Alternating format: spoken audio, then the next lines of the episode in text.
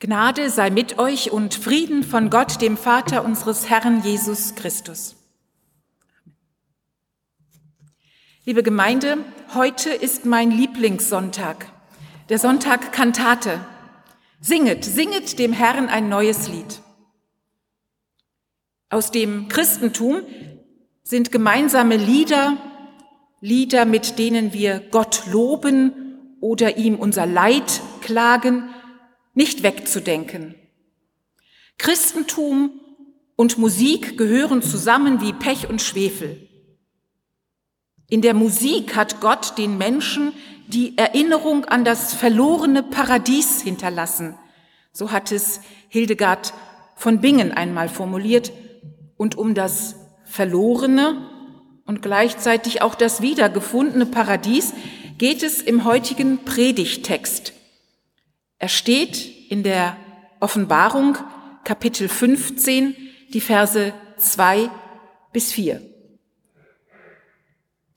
Und ich sah, und es war wie ein gläsernes Meer mit Feuer vermengt. Und die den Sieg behalten hatten über das Tier und sein Bild und über die Zahl seines Namens, die standen an dem gläsernen Meer und hatten Gottes Harfen und sangen das Lied des Moses, des Knechtes Gottes und das Lied des Lammes. Groß und wunderbar sind deine Werke, Herr, allmächtiger Gott. Gerecht und wahrhaftig sind deine Werke, du König der Völker. Wer sollte dich, Herr, nicht fürchten und deinen Namen nicht preisen? Denn du allein bist heilig ja, alle Völker werden kommen und anbeten vor dir, denn deine gerechten Gerichte sind offenbar geworden.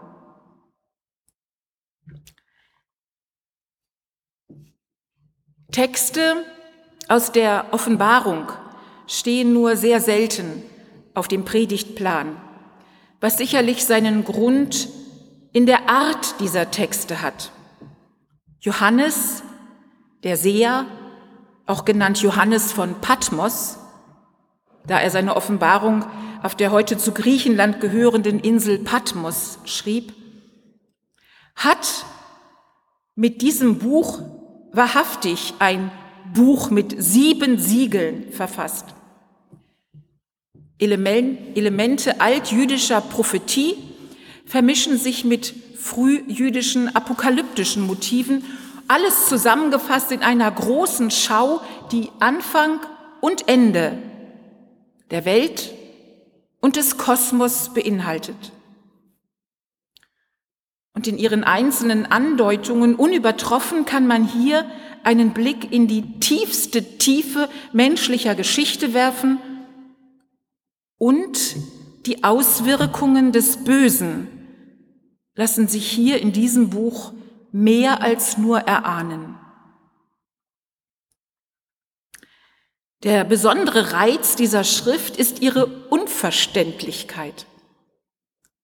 Denn genau sie, die Unverständlichkeit, macht deutlich, dass wir Gott, seinen Plan mit uns und dieser Welt, sein Wesen, seine Weisheit gerade nicht in menschliche Worte fassen können. Nikolaus von Kues, ein Theologe des 15. Jahrhunderts, der im Übergang zwischen Spätmittelalter und früher Neuzeit lebte und einer der ersten deutschen Humanisten war. Dieser Nikolaus von Kues kam zu der Erkenntnis, dass der Mensch als Geschöpf Gottes wohl Gott ahnen und mit der Seele sehen kann, aber weder mit seiner Vernunft erkennen, noch mit seiner Sprache beschreiben kann. Uns allen bleibt lediglich, so von Küß, die Suche nach dem Unbekannten, dem verborgenen Gott und die Hoffnung, dass er uns ab und an berührt. Wir aber können ihn niemals ergreifen. Und genau das wird einem deutlich, wenn man die Offenbarung liest. Hier wurde ein Mensch für kurze Augenblicke von Gott und seiner Weisheit berührt, Aber habhaft konnte er dieser Gotteserkenntnis nicht werden, sondern lediglich bruchstückhaft, oft verwirrend, mittels vieler Metaphern und Bildern versuchen, uns einen kleinen Eindruck zu verschaffen von dem, der höher und größer ist als all unsere Vernunft. Bei der Auslegung der Offenbarung sollte man sich darum davor hüten, ganz bestimmte Worte, Bilder, Begriffe und Zahlen zu deuten oder zu übersetzen.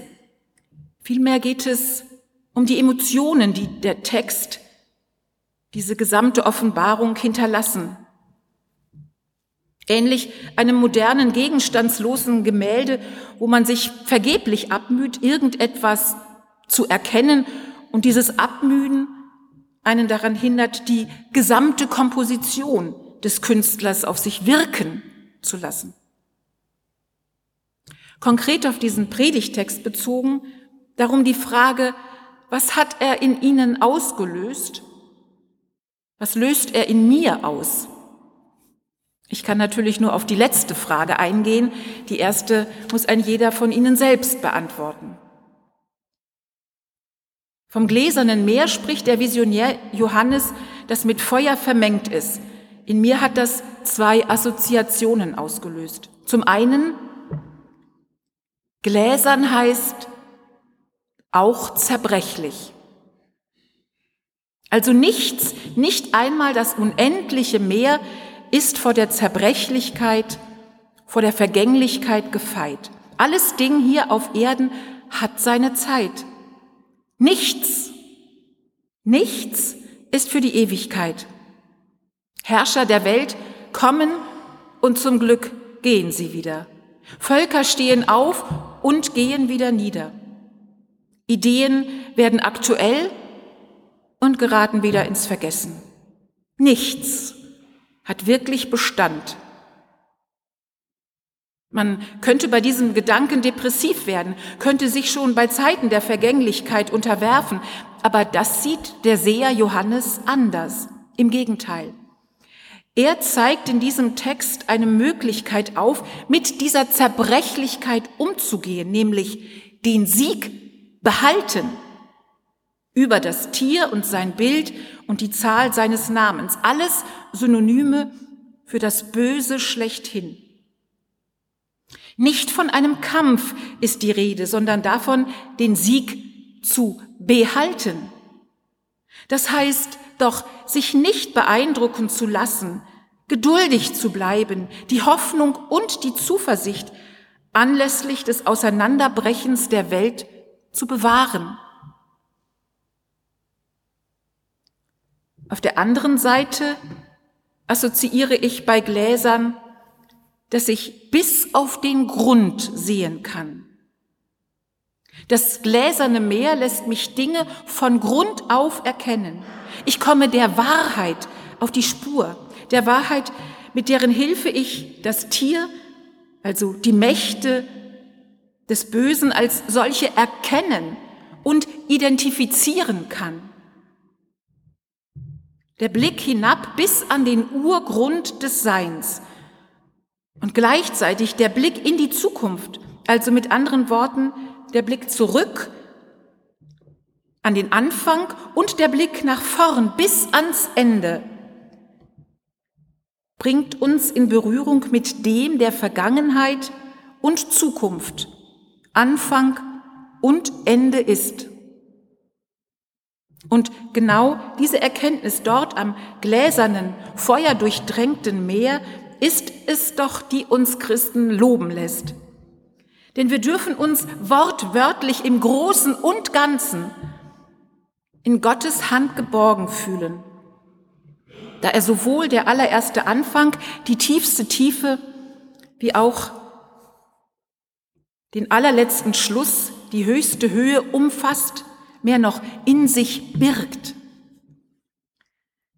Jean-Paul Sartre der bekannte Vertreter des Existenzialismus hat einmal gesagt, ich fasse es mit meinen eigenen Worten zusammen, ob es Gott gibt oder nicht, macht für unsere Existenz hier auf der Erde keinen Unterschied. Wir sind zur Freiheit verdammt, im Guten wie im Schlechten. Soweit Sartre. Aber genau das ist falsch.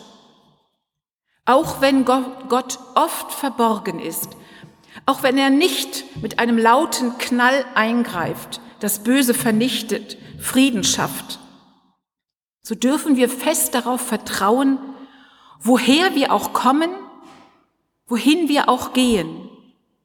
Er ist schon da. Und nähme ich Flügel der Morgenröte und ließe mich nieder zu äußerst am Meer, so würde auch dort deine Hand mich führen und deine Rechte mich halten. Und spräche ich, Finsternis möge mich decken und Nacht statt Licht um mich sein. So wäre auch die Finsternis nicht finster bei dir und die Nacht leuchtete wie der Tag. So heißt es im 139. Psalm. Gott hält uns nicht von unserem Weg ab. Wir dürfen ihn in Freiheit alleine gehen. Das beinhaltet leider auch das Straucheln, vielleicht auch das Fallen. Vielleicht wähnen wir uns manchmal allein, vielleicht auch von Gott getrennt, wie auch immer. Am Ende steht er da und nimmt uns in seine Arme. Und das ist unendlicher Grund zu jubeln. Das Volk Israel erlebte auf der Flucht aus Ägypten genau diese Freiheit und stimmte sein großes Loblied an. Der Herr ist meine Stärke und mein Lobgesang und ist mein Heil. Das ist mein Gott. Ich will ihn preisen. Er ist meines Vaters Gott. Ich will ihn erheben. Dass das Herz voll ist, dem geht der Mund über, so sagt ein Sprichwort. Ja, wenn doch unser Herz nur nicht so ängstlich und furchtsam wäre. Wenn wir doch auch heute, auch und vielleicht sogar gerade angesichts der vielen Probleme, die auf unserer Welt zurzeit existieren, furchtlos Lieder des Lobens und Dankens, Lieder der Hoffnung und des Vertrauens anstimmen könnten. Wie die ersten Christen, die singend in die Arenen der Römer zogen, um dort von durchgeknallten Cäsaren getötet zu werden. Wir müssen uns hineinsingen in die Lieder der Hoffnung, gerade dann, wenn die Realität so ganz anders aussieht. Wir müssen es riskieren, die Worte in den Mund zu nehmen, die Texte lesen, die Melodien summen. Anders geht es nicht, sonst bleibt alles beim Alten. Auf dieses Zitat eines Unbekannten stieß ich bei der Predigtvorbereitung. Recht hat dieser Unbekannte.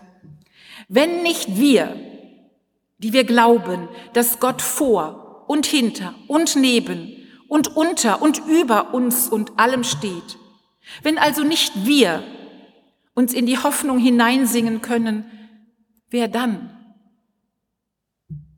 Mit der Musik, dem wunderbaren Geschenk Gottes an uns Menschen, mit dem er uns nach Hildegard von Bingen die Sehnsucht nach dem Paradies, die Sehnsucht nach dem Heil, dem Frieden, der Liebe ins Herz gesenkt hat, können wir doch das Schwere in unserem Leben überwinden, hinter uns lassen. Am gläsernen Meer stehen, mit den Harfen Gottes in der Hand singen wir uns nicht nur Mut zu, sondern erzählen und singen davon, dass Gott den Sieg behält über Tod und Teufel wie immer die auch aussehen mögen. Fröhlich, trotzig, aufmüpfig und aufmunternd, so soll unser Lied klingen. Und so soll es hinausschallen in die Welt, unüberhörbar. Es soll in Hass erfüllte Herzen Liebe einziehen lassen, starre Fronten durchlässig machen, den Tod in Leben verwandeln. Denn dieses Lied handelt von einem Gott, der uns den Weg ins Leben weist, über das uns bekannte Leben hinaus. Dir Gott, singe ich darum mein Lied, von Zeichen der Hoffnung auf steinigen Wegen, du Zukunft des Lebens, dir sing ich mein Lied. Und der Friede Gottes, der höher und größer ist als all unsere Vernunft, Bewahre unsere Herzen und Sinne in Christus Jesus. Amen.